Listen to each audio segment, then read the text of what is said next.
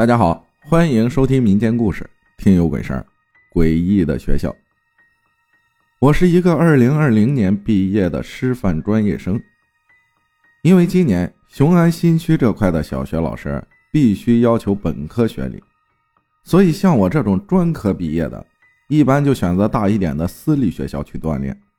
但我比较懒，不想多干活，所以我就选择了隔壁村子的一个私立学校。一个刚刚成立的私立小学，那里的老师都很好，大多数都是公立学校刷下来的代课老师。让我记忆深刻的是一个姓杨的老师，他身上总是带着一个护身符，还必须挂在最明显的位置。我问过他带这个干嘛，当时他神神叨叨的告诉我，辟邪。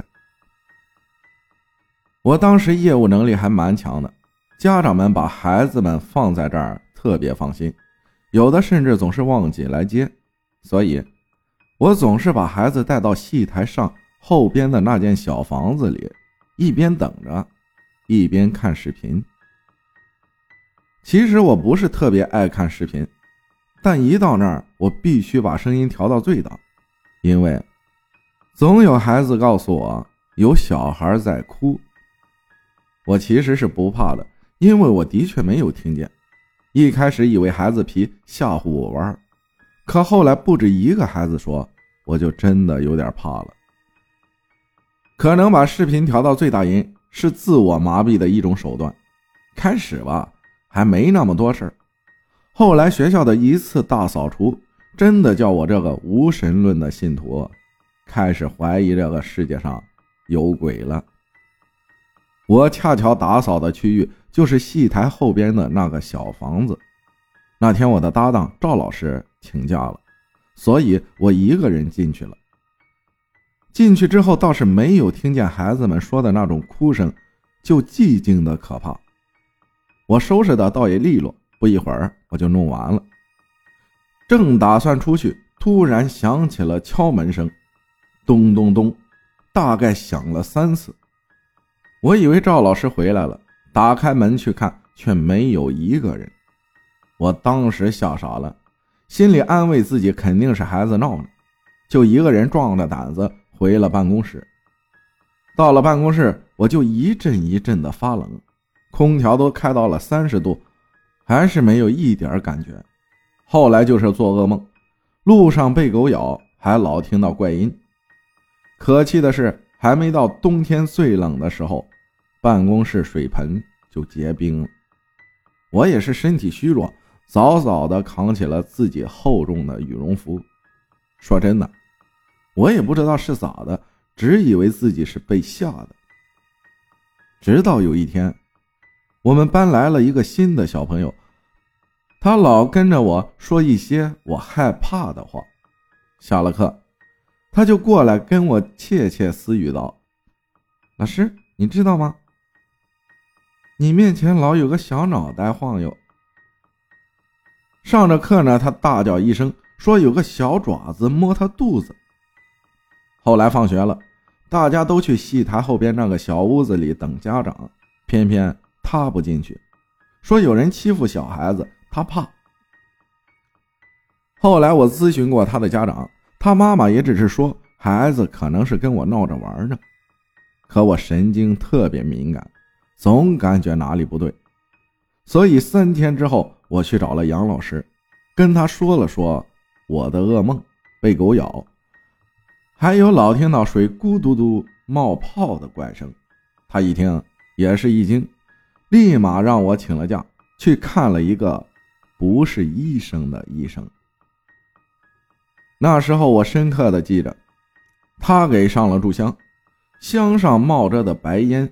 好像个小白猴子在我身边跑来跑去，他呢好像在说话，也好像没有说话，我就跪了一阵，就开始犯困了。后来我就记不大清楚了。等我醒了，膝盖早就麻了。我看了眼杨老师，杨老师向我示意不要说话，随后就是喝了口水回家了。过了一天之后，我发了几次烧。但身边再也没发生过各种怪事儿了。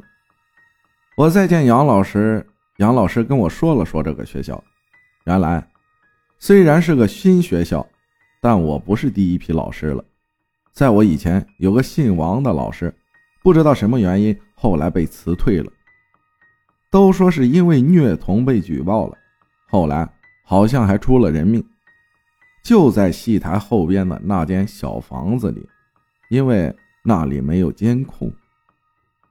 我听到这儿，汗毛都立起来了。我深刻的记得戏台那儿有个水缸，孩子们一靠近那儿，就说有孩子哭的声音，而且我梦里也是被一条大蛇缠住脖子，拖进水井里。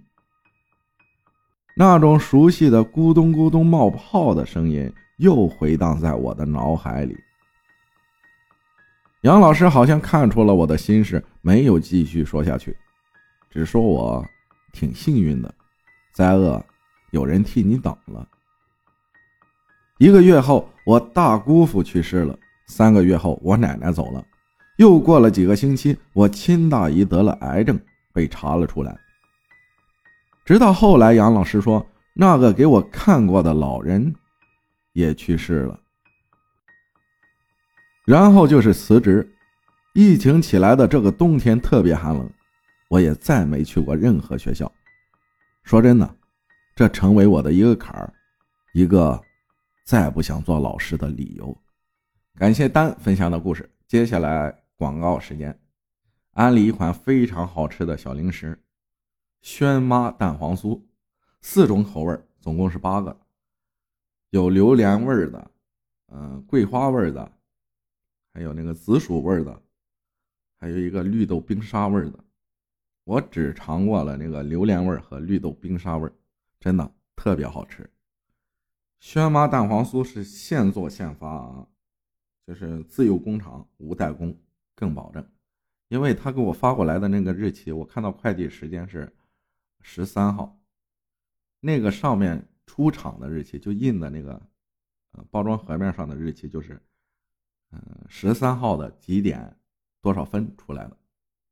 巧了，如果你特别喜欢吃咸鸭蛋，而且特别喜欢里面的蛋黄的话，你可以买这个来尝尝，哇，真的特别好吃。嗯，喜欢的朋友可以喜马阿浩的店铺。第二个就是。然后就是音频上方的购物车封面那个位置，嗯，下单去购买。话不多说，感谢大家的收听，我是阿浩，咱们下期再见。